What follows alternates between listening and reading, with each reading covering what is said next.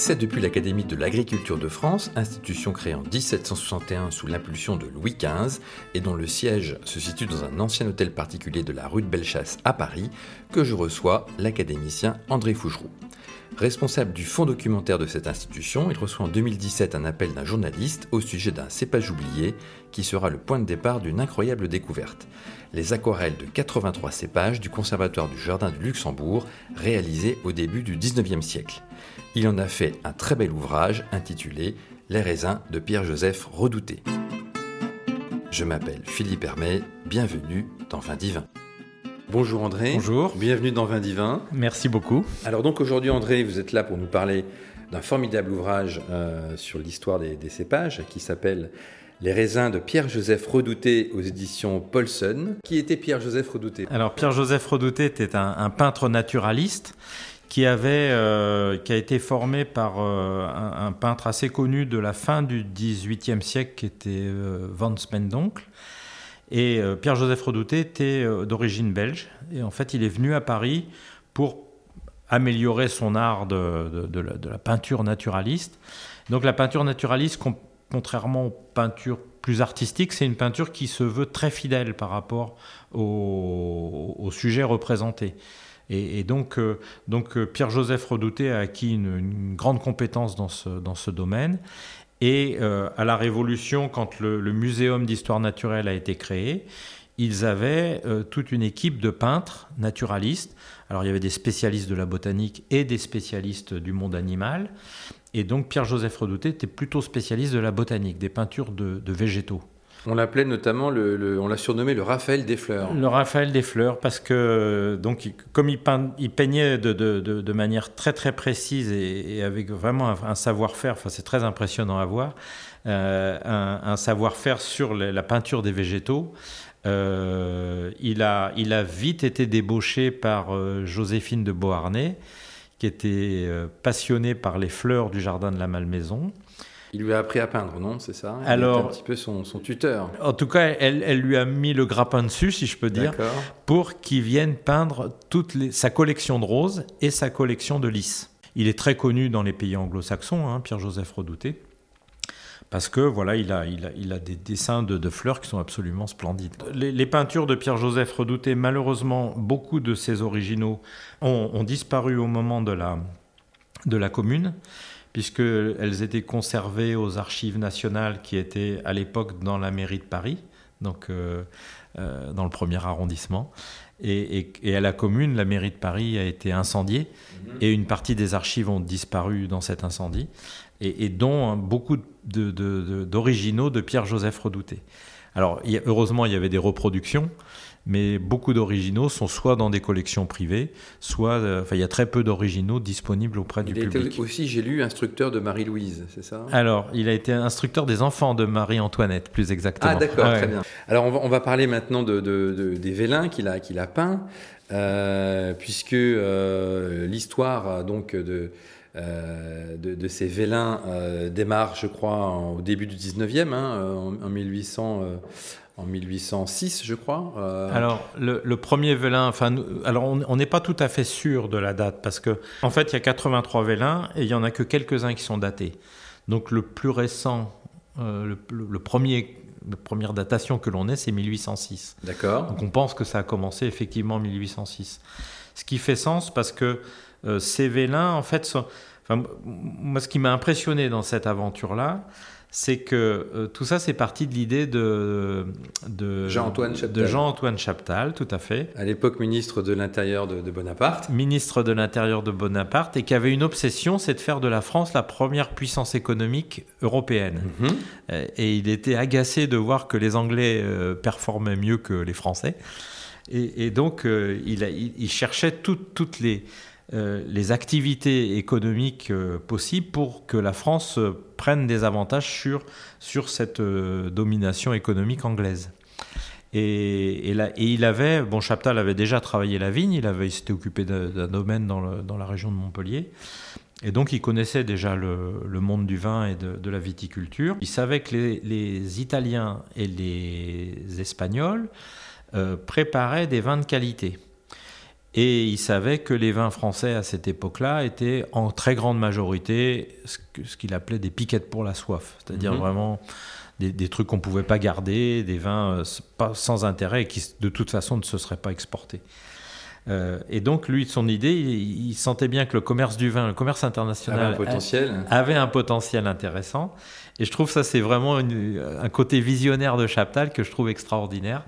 Donc, il a voulu un peu premiumiser les vins. Euh, Alors voilà. En, créant euh, via des, cépages adaptés des vins de qualité finalement, Alors, qui, étaient, aptes à l'export et à la conservation. Et c'est Chaptal qui a vraiment tapé du point sur la table en disant bon, maintenant il faut vraiment qu'on mette de l'ordre dans ce qu'il appelait le chaos synonymique, c'est-à-dire que tout le monde savait qu'il y avait des noms de cépages qui étaient euh, quelquefois différents mais qui recouvraient euh, le même cépage, ou au contraire des noms euh, identiques mais qui couvraient des cépages différents. En fait, chaque région, chaque j'ose pas dire chaque village, mais pratiquement, avait son, euh, euh, son cépage, son pic-poule, son. Euh, Sachant qu'à l'époque, l'île de France était une grosse région productrice de vin. Absolument, absolument. Et donc, ce qui est, ce qui est amusant, et ce qu'on connaît d'ailleurs assez peu, enfin, en tout cas, moi, je, ne connaissais pas cette, cette anecdote, c'est qu'à l'époque, le jardin du Luxembourg abrite pardon, un conservatoire de, de cépages euh, qui est d'ailleurs le premier conservatoire de, de en France, non? Alors absolument, c'est la première collection nationale, si on peut dire. Donc là, qui, qui enfin, c'est vraiment la volonté de, Chaptal, qui est donc en tant que ministre de l'Intérieur, c'est lui qui avait mis en place toute l'administration préfectorale des différents départements. Et donc, il a envoyé, euh, avec, euh, il, a fait envoyer une lettre à tous les préfets en disant envoyez-moi les cépages qui sont cultivés dans votre euh, région. On va les installer au jardin du Luxembourg et on va comparer leur potentiel. En gros, c'était ça. Et, surtout, on va apprendre à les distinguer les uns des autres, voir quels sont. Euh, donc, mettre de l'ordre dans ce chaos synonymique. Euh, et ça, c'était vraiment l'initiation de cette première, de cette première collection.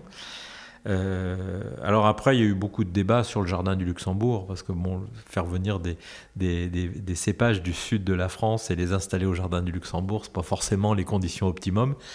Bon, ceci dit, euh, Chaptal a tranché dans le vif en disant euh, oui, mais moi, les spécialistes qui sont capables de reconnaître les variétés, ils sont à Paris.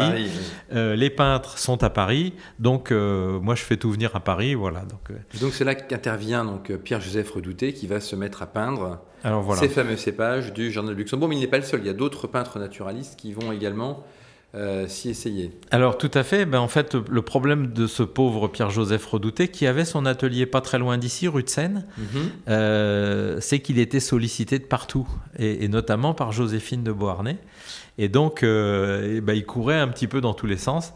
Et au bout d'un moment, il, s'est aperçu que ben, pour peindre ses, raisins, euh, il, a, il, avait besoin d'un coup de main. Et donc, il a demandé à d'autres peintres. Il a demandé à, à, Poitot, qui a été membre aussi de cette académie. Euh, il a demandé à Turpin. Il a demandé à euh, Thérèse Baudry de Balzac.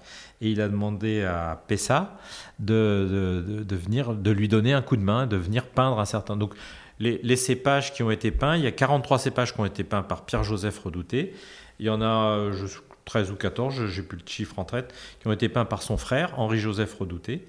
Et puis les autres ont été peints par Turpin, par Poitot, par Thérèse Baudry de Balzac et par Antoine et par Pancras Bessa. Alors quand et dans quel contexte a-t-on retrouvé ces 93 aquarelles euh, peintes sur vélin euh, et finalement comment euh, est née cette idée de, faire un ouvrage sur les raisins de Pierre-Joseph Redouté? Alors en, fait c'est un, truc incroyable. C'était moi je venais d'arriver au fond documentaire et il y a un, journaliste qui est qui travaillait sur le, le pic-poule gris de l'Hérault. Mhm. Euh, donc Marc Médéviel qui me, qui me téléphone et qui me dit voilà, je voudrais voir la peinture euh, faite par Pierre-Joseph Redouté du pic-poule gris de l'Hérault. Donc là, on est en quelle année là? Alors là, on est en 2017. D'accord. Hein, donc fin 2017. Et, et, donc moi je ne moi, je connaissais pas encore très bien le fond documentaire, je ne savais pas tout ce qui était stocké ici. Donc j'ai cherché, j'ai eu un, peu de mal à trouver, puis finalement j'ai trouvé un peu par hasard euh, ce, un, gros portefeuille, si on peut dire, avec euh, les 83 vélins à l'intérieur, originaux. D'accord. Euh, donc ça, c'est le premier coup de chance, c'est de les retrouver parce qu'ils auraient très bien pu depuis. Donc ça faisait, ça faisait à peu près 150 ans qu'ils étaient là. Euh, dont plus personne ne s'en occupait. Ils prenaient la poussière gentiment sur une étagère. Voilà, ils prenaient la poussière euh, voilà. et, et, personne s'en occupait. Bon, donc voilà, premier coup de chance. Deuxième coup de chance, c'est que c'était les originaux. Chose, au départ, personne ne voulait me croire. Euh, quand j'avais, j'ai demandé, j'ai dit aux gens du muséum, j'ai dit voilà. Vous les avez fait expertiser du coup Alors euh, voilà, j'ai, j'ai, demandé aux, gens du muséum d'expertiser ces vélins et un spécialiste de, de, l'art, enfin et notamment de Redouté. Et en fait, les gens étaient très surpris de, de, de voir qu'il y avait encore des vélins originaux de Redouté qui, que, que personne ne connaît et qui n'ont jamais été publiés. D'accord. Euh, et donc le journaliste, donc Marc Medeviel, me dit mais ça serait bien de, les publier, qu'au moins ça soit. Donc j'ai, on est en relation nous avec la bibliothèque ici, on est en relation avec la Bibliothèque nationale de France, qui m'ont conseillé un atelier avec lequel ils travaillent et qui euh, fait des scans de très haute définition. Donc on a fait scanner tous les vélins grâce à l'aide de la Bibliothèque nationale de France. Et puis le, dernier coup de chance, si je peux dire, c'est bon d'abord d'avoir trouvé les auteurs. Ça, je, suis très content qu'il y ait un certain nombre d'auteurs qui aient accepté de participer. Donc il, y en a, il y en a plusieurs, il y en a 5-6, c'est ça, des, Alors, auteurs Il y a Marc Médeviel qui a fait mhm. la partie donc, historique. Euh, il y a Anne-Marie Slezek et, Catherine de Bourgoin qui ont fait la partie artistique, parce que je tenais à ce qu'il y ait ce, petit côté euh, artistique dans, l'ouvrage. Euh, ensuite, on a toute une équipe de Bordeaux qui a travaillé sur l'avenir de la vigne et les, enjeux auxquels elle va faire face dans les années à venir. Et donc l'importance de la sélection variétale et du choix des variétés dans, cet avenir. Et puis euh, l'aide très précieuse de Jean-Michel Boursicot, donc un ampélographe très connu, euh, qui, euh, qui, est directeur scientifique et technique du département euh, matériel végétal de l'Institut français de la vigne et du vin. Tout à fait. Tout qui est prof aussi, je crois, à Sup Agro Montpellier. Alors voilà, l'Institut Agro, ça s'appelle maintenant, mais oui, oui, oui, qui est prof là-bas d'ampélographie. Et, et, qui a accepté de nous faire l'identification des cépages. Parce que, en fait, on avait des noms de cépages qu'on ne connaissait pas. Et donc, il nous fallait un expert pour identifier la peinture de Redouté et, ensuite euh, lui donner un nom, soit un nom d'une variété qui est, connue actuellement, soit dans certains cas, il y, a 13 variétés pour lesquelles euh, ben, on ne sait pas ce qu'elles sont devenues. Alors c'est ça qui est, qui est, super intéressant, c'est qu'on n'imagine pas le nombre de cépages qui existent, puisque selon les spécialistes euh, de l'ampélographie, donc qui est la science des, cépages, il y aura entre 6 000 et 10 000 cépages différents à travers le monde. Et en France, en fait, seuls 400 sont autorisés euh, par euh, l'INAO pour le cahier des charges des 300 appellations existantes en France. Tout à fait. Donc on est, ça veut dire qu'on a un champ quand même des possibles qui est incroyable. Alors on a, on a un champ des possibles qui est incroyable. Alors après, il faut, faut, faut pas non plus euh, vouloir trop, trop, trop bâtir des plans sur la comète. Mhm. Parce que j'ai eu l'occasion de discuter avec des gens, notamment en Savoie, et on parlait d'un cépage qui a, que, que, tout le monde avait abandonné. Et, donc, il disait c'est dommage d'avoir abandonné ce cépage, il est peut-être très intéressant, etc. Et il y avait un monsieur assez âgé qui connaissait bien ce cépage et qui a dit non, non, mais euh, il était vraiment très mauvais. Donc, euh, c'était vraiment pas intéressant pour faire du vin. D'accord. donc, voilà, peut-être que dans tous ces cépages qui, ont, qui, qui, ont, qui existent, tout n'est pas utilisable. Voilà. D'accord. En tout cas, aujourd'hui, si on regarde la, la production, on a euh, une quarantaine de variétés qui représentent 95% de la production en France. Donc en fait, on est quand même sur un, nombre de cépages assez limité. Exactement, exactement. C'est très très limité. Donc si on feuillette un peu ce, magnifique ouvrage, hein, qui, est, vraiment très très beau, c'est un très bel objet. Donc on voit qu'il y a des cépages effectivement dont on n'a jamais entendu parler, en tout cas moi. Je vois blanc, blanc par exemple. Là.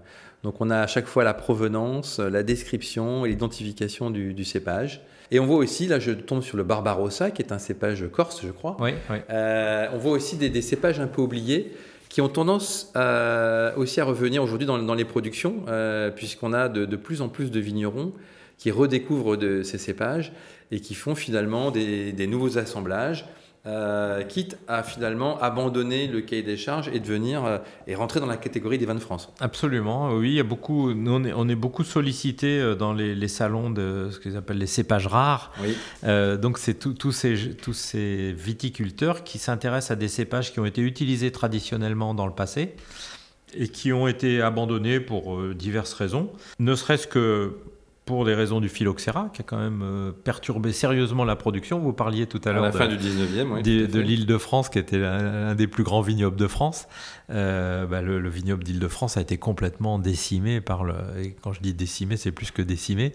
Il a disparu euh, quasiment. Il a quasiment disparu à cause du phylloxéra, entre autres, et puis de la concurrence aussi, de la concurrence grâce à l'amélioration des transports et qui permettait au vin du Midi d'arriver sur Paris à des coûts acceptable. Alors, ce qui est intéressant, c'est que le sous-titre de, cet ouvrage, c'est Des aquarelles pour l'avenir de la vigne. Donc, en fait, on, sent bien aussi que euh, les scientifiques, comme les vignerons, s'intéressent aussi à ces, à ces cépages à cause de l'impact du changement climatique aujourd'hui, euh, qui fait qu'on a besoin de, cépages plus résistants euh, pour pouvoir continuer finalement à produire du vin. Mm. En tout cas, dans certaines régions. Alors absolument, il y, a, plein de challenges hein, pour toutes les cultures, mais en particulier pour la vigne.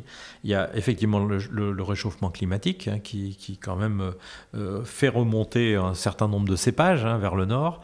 Euh, il, y a, la question de la, des, des, modifications de sol, des, sols qui deviennent plus salins, etc. Donc faut, faut avoir, pour ça, il faut avoir un pool génétique euh, le plus riche possible. Et c'est pour ça que la collection qui est dans le sud de la France, qui est gérée par l'INRAE, euh, est, extrêmement importante parce que ça permet d'avoir ce pool génétique avec lequel on va pouvoir euh, avoir un vignoble le, qui va s'adapter à ces modifications climatiques.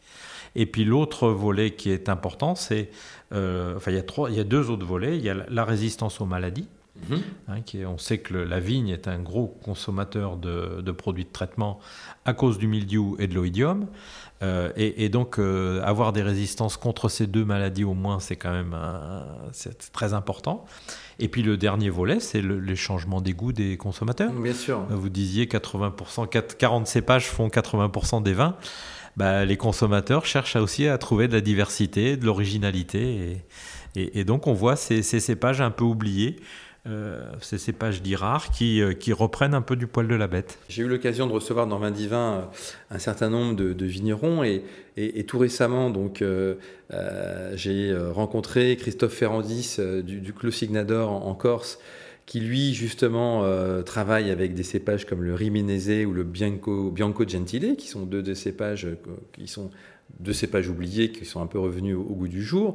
Et puis aussi, euh, il y a euh, du côté de Bordeaux Loïc Pesquet, que vous connaissez certainement, euh, qui produit le fameux Liberpater et qui, lui, a réintroduit bah, des vieux cépages comme le Castel, le Saint-Macaire, la Pardotte. non sans mal d'ailleurs, puisque il a dû un peu lutter contre les organismes publics et notamment l'INAO. On a l'impression quand même qu'il y a toujours un décalage entre les hommes de terrain, les vignerons, et les institutions euh, euh, en charge du, cahier des charges justement des, appellations bah, c'est vrai que les appellations, ça, donne une certaine garantie aussi hein, de, euh, de, production, d'identification des vins. Et puis bon, il y a, derrière ça tout un aspect développement, marketing, etc. Donc c'est, une forme de protection. Mais on sent bien qu'il y a besoin d'une certaine flexibilité par rapport à ces appellations. Et, c'est vrai qu'il y a beaucoup de, vignobles maintenant qui se posent la question d'introduire des nouvelles variétés qui ne sont pas inscrites dans les appellations. Donc voilà, il y a ces, Pour euh, revenir euh, à, votre ouvrage, euh, quel est par exemple le cépage que, vous avez découvert quand vous avez retrouvé ces vélins de Pierre-Joseph Redouté Alors, le, comme je vous disais, le point de départ, ça a été la Picpoul crise de l'Hérault, donc qui, figure dans ces, dans ces cépages. Euh, qui est, donc, euh, Marc Médiéviel nous avait demandé de, voir cette, cette peinture. Alors moi, dans les cépages qui m'ont qui m'ont épaté, il y en a un qui s'appelle l'amadon, que voilà. L'amadon, d'accord. L'amadon qui ne qui n'existe plus, donc on ne sait pas ce que c'est. Et alors, ce qui est assez émouvant aussi, c'est de voir que bah, certains cépages, par exemple, euh, cultivés dans la, dans la région ici, au, Jardin du Luxembourg, ont du mal à arriver à maturité. Donc, Redouté a fait ce qu'il a pu. Mais on voit, il y en a un qui s'appelle le Damas rouge, qui est un cépage qui venait de Syrie, qui a été ramené par les croisés mhm. lorsqu'ils ont été assiégés Damas. Et ce Damas rouge, on voit bien qu'il a besoin de chaleur, qu'il ne trouvait certainement pas ici au Jardin du Luxembourg. Donc bon, on voit que les, grains euh, qui ont été peints par, euh, par euh, Pierre-Joseph Redouté sont, sont plutôt verdâtres, quoi, hein, alors que c'est un, plutôt un, un, rouge ou en tout cas couleur intermédiaire. Très bien. Alors cet ouvrage qui est paru, je crois, il y a, il y a déjà deux ans, c'est ça? Alors tout à fait. En 2021. Il est sorti en 2021. Où est-ce qu'on peut le trouver euh, Comment on peut se le procurer à la FNAC euh, Alors on le trouve dans toutes les librairies. On peut le trouver aussi directement chez les éditions Paulsen. Combien de temps d'ailleurs pour euh, réaliser cet ouvrage entre la découverte des vélins ici à, l'Académie et, puis la sortie du, du livre? Alors ben, on a découvert en décembre 2017 et le livre est sorti en décembre 2021. Donc vous voyez, ça fait 4 euh, ans pratiquement. Sachant que j'ai surtout eu du mal à trouver un imprimeur, euh, un éditeur qui accepte de, jouer le jeu de l'aventure. Et j'ai eu la chance de rencontrer les, gens des éditions Paulsen qui m'ont dit Banco, nous, ça nous intéresse. Euh, et ils nous ont beaucoup aidés vraiment dans la réalisation de cet ouvrage qui est. On, voulait que ce soit un ouvrage d'art, c'est-à-dire de, qualité. et donc là, vraiment, les éditions Paulsen nous ont apporté un très très fort soutien. Très bien. Bah, écoutez, euh, je vous remercie en tout cas de m'avoir accueilli ici à, l'Académie euh, d'agriculture de France. Euh, encore bravo pour cet ouvrage et puis je vous souhaite bah, une, bonne, une bonne continuation. Merci beaucoup. Au revoir. Au revoir. Merci d'avoir pris le temps d'écouter ce 62e épisode de Vin Divin et de nous être fidèles. Si vous avez apprécié ce contenu, partagez-le autour de vous, abonnez-vous à Vin Divin sur les plateformes de podcast et sur les réseaux sociaux et n'hésitez pas à nous créditer de 5 étoiles. Vous pouvez également retrouver tous nos épisodes sur vindivin.fr. Ce contenu a été créé avec le soutien de Alma, société de conseil en croissance digitale. Dans le prochain épisode, je recevrai un entrepreneur de la WineTech qui est à l'origine d'un procédé pour la conservation des vins tranquilles et effervescents. En attendant, portez-vous bien.